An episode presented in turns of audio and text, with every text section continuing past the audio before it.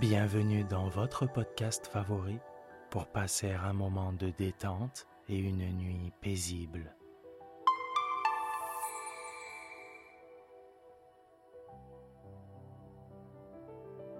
Installez-vous confortablement et profitez chaque soir de votre moment de relaxation avec le podcast Dormir sans souci.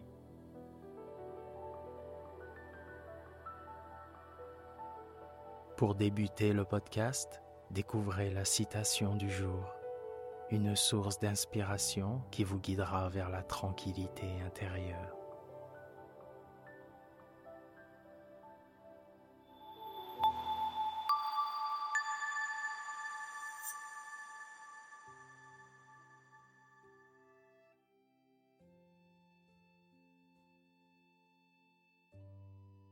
Notre citation du jour nous a été envoyée par notre abonné Ilan de Paris. Le pauvre n'est pas celui qui a peu, mais celui qui en veut toujours plus. Cette citation de Sénèque révèle une vérité profonde sur la nature humaine et le concept de pauvreté. Elle souligne que la véritable richesse réside dans la capacité à trouver la satisfaction dans ce que l'on a déjà. En se libérant de l'avidité et de la recherche incessante de biens matériels, on peut aussi découvrir la vraie richesse intérieure qui réside dans la gratitude ou la simplicité. Cette citation nous invite à réfléchir sur nos propres désirs et sur la signification que l'on souhaite donner à l'abondance. Merci Ilan. Et merci à toutes et tous de continuer à nous soutenir en vous abonnant au podcast et en le partageant auprès de vos proches.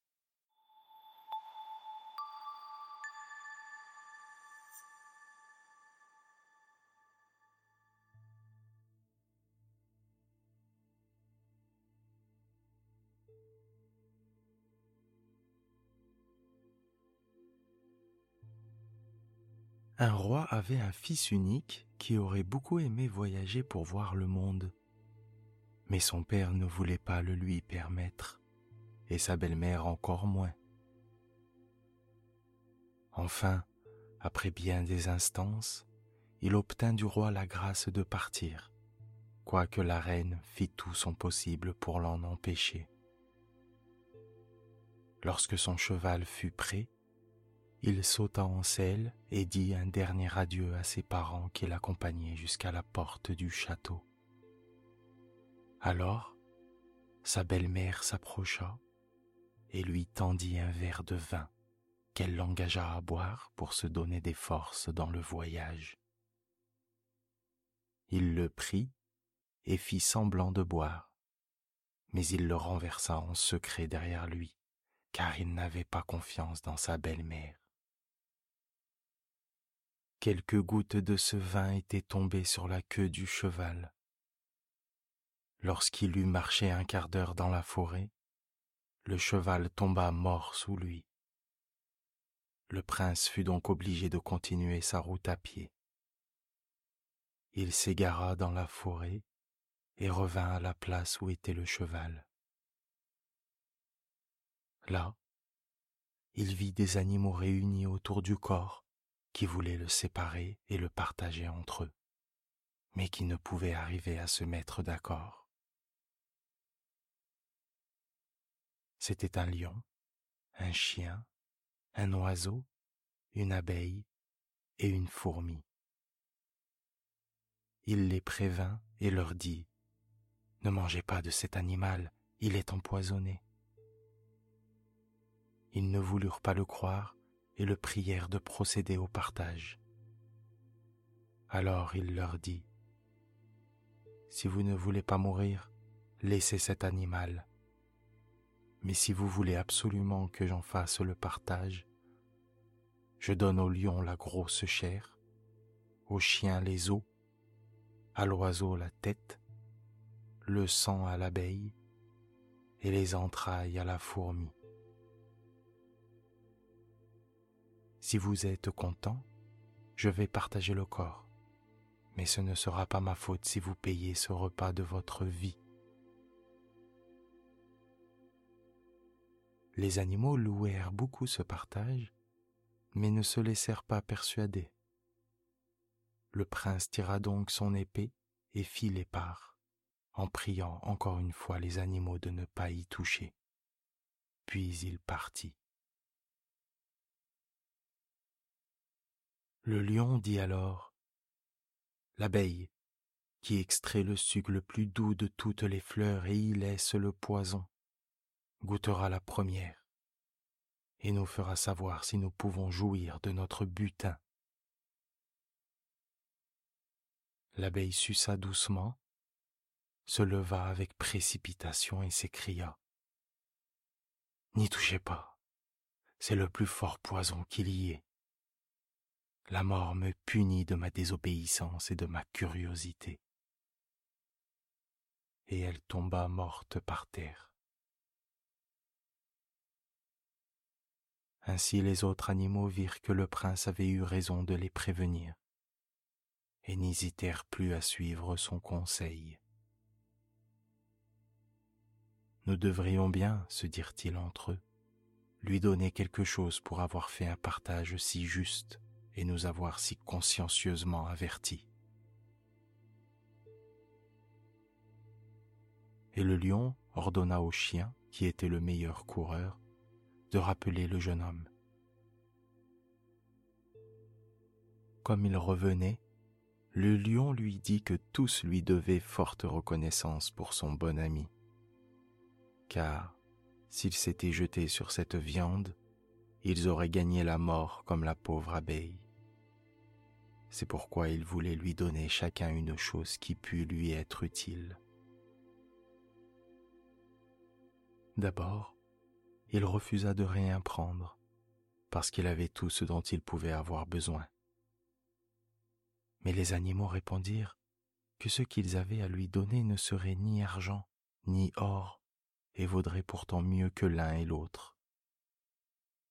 Ils lui octroyèrent le don de revêtir leur forme, aussi souvent qu'il lui plairait, rien qu'en prononçant ces mots. Si j'étais lion, si j'étais oiseau, aussitôt dit, aussitôt fait. Puis, son désir accompli, il aurait la faculté de reprendre à l'instant sa forme naturelle. Le prince fut ravi de ce cadeau, il en remercia les animaux et poursuivit sa route. En s'enfonçant de plus en plus dans la forêt, il rencontra une bande de brigands qui se précipitèrent sur lui, l'épée au poing.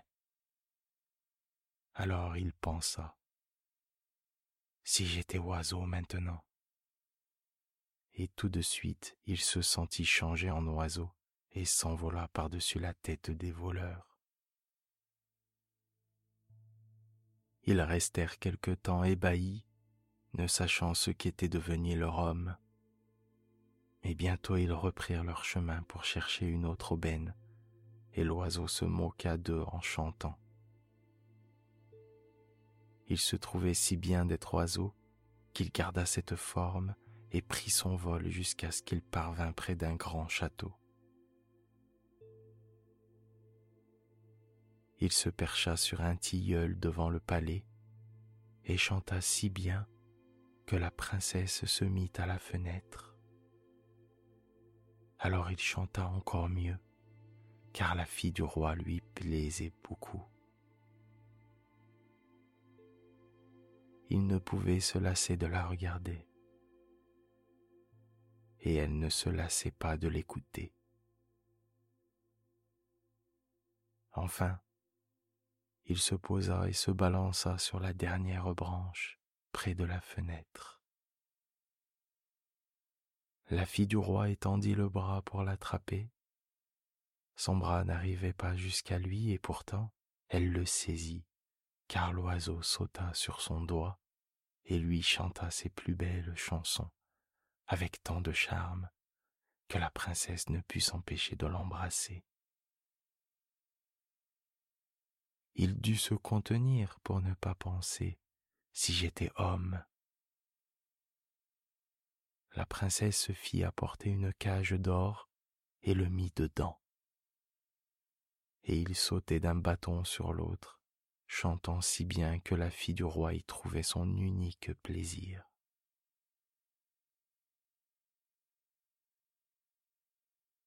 La nuit venue, quand tout le monde fut couché, la princesse se mit au lit et il pensa, si j'étais fourmi. Et tout de suite, il devint fourmi et sortit ainsi de sa cage. Puis il souhaita de se retrouver sous sa forme humaine et s'en fut au chevet de la princesse. Mais au premier baiser qu'il lui prit, elle commença à crier si haut que toute la cour et le vieux roi lui-même accoururent.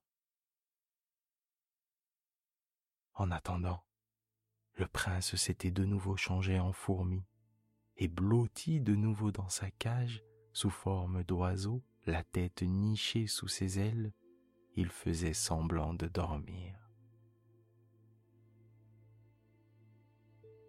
La fille du roi ne savait comment s'excuser de tout ce bruit dont elle était la cause.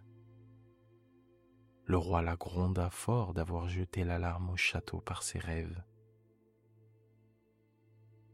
Quand tous se furent éloignés, le prince pensa, si j'étais fourmi. Et il s'en fut auprès de la princesse. Là, il reprit sa forme humaine et lui dit tout bas qu'il était le petit oiseau, qu'elle ne devait pas faire de bruit qu'il était le fils d'un roi et qu'il irait le lendemain chez son père la demander en mariage.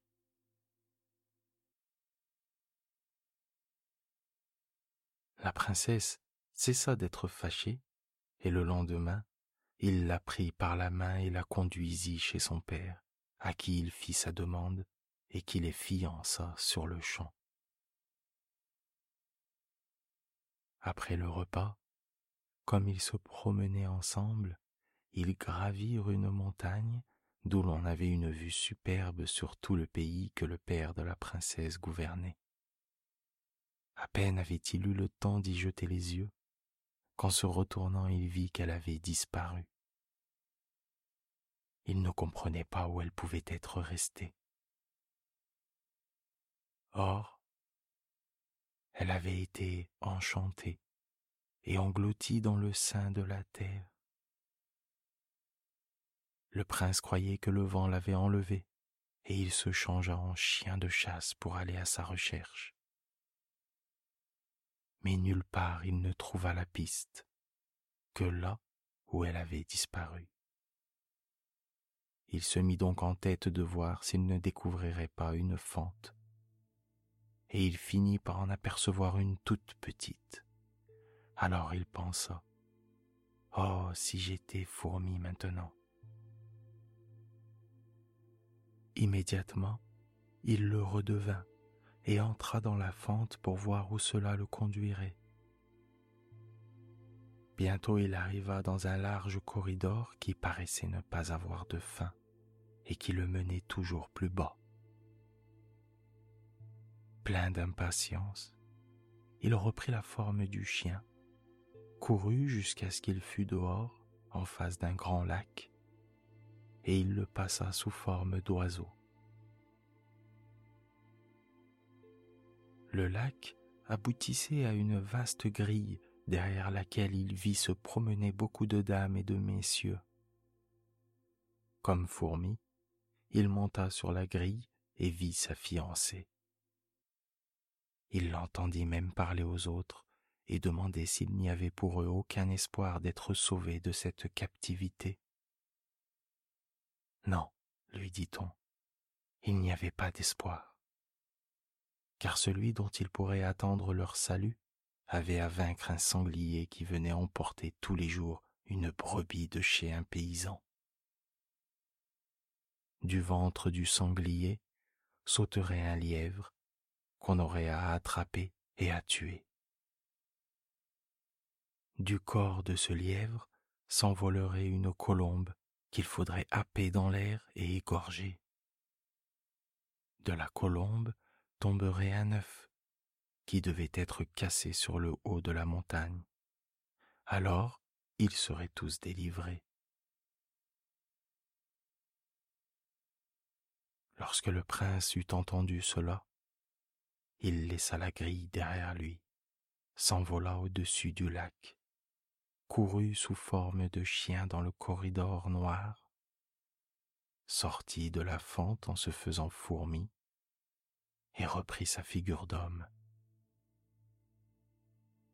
S'étant renseigné sur l'endroit où demeurait le paysan à qui le sanglier enlevait chaque jour une brebis, il se rendit chez cet homme et lui demanda s'il n'avait pas besoin d'un berger.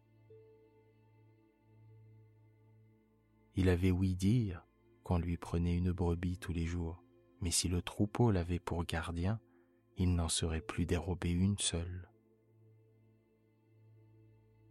Oui, dit le paysan, j'ai bien besoin d'un tel berger, mais jusqu'ici je ne l'ai jamais rencontré.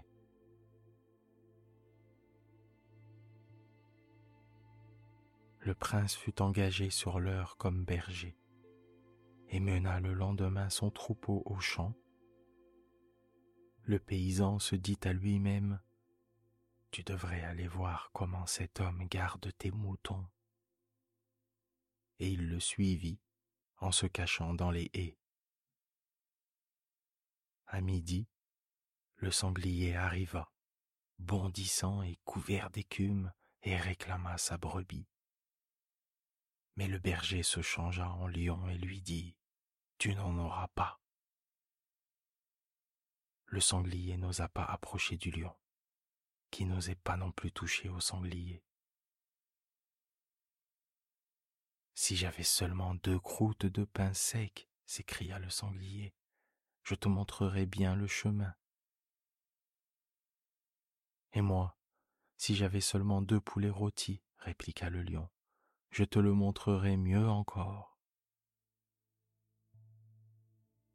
Ils restèrent ainsi longtemps l'un en face de l'autre, jusqu'à ce que le sanglier s'éloignât.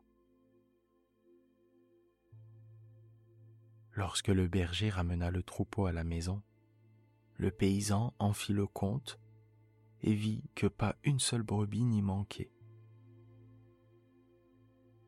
Le lendemain, le berger sortit de nouveau avec le troupeau.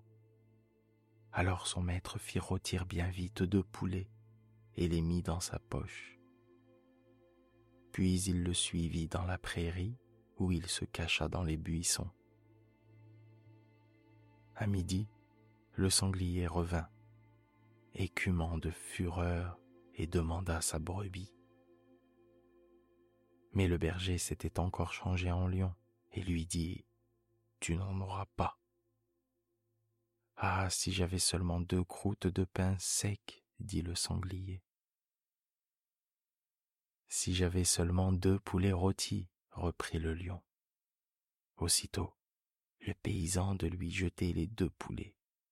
Le lion les dévore à l'instant, puis il attaque le sanglier et le déchire. Un lièvre surgit immédiatement et s'enfuit dans la forêt. Si j'étais chien de chasse maintenant, pensa le prince pour attraper le lièvre. Ce qui fut fait, et il déchira le lièvre sur le champ. Du ventre de l'animal sortit alors une colombe. Ah, se dit-il, si j'étais faucon pour la lier. Ce qui fut fait, et il l'égorgea. Et de la colombe tomba un œuf qu'il attrapa au vol.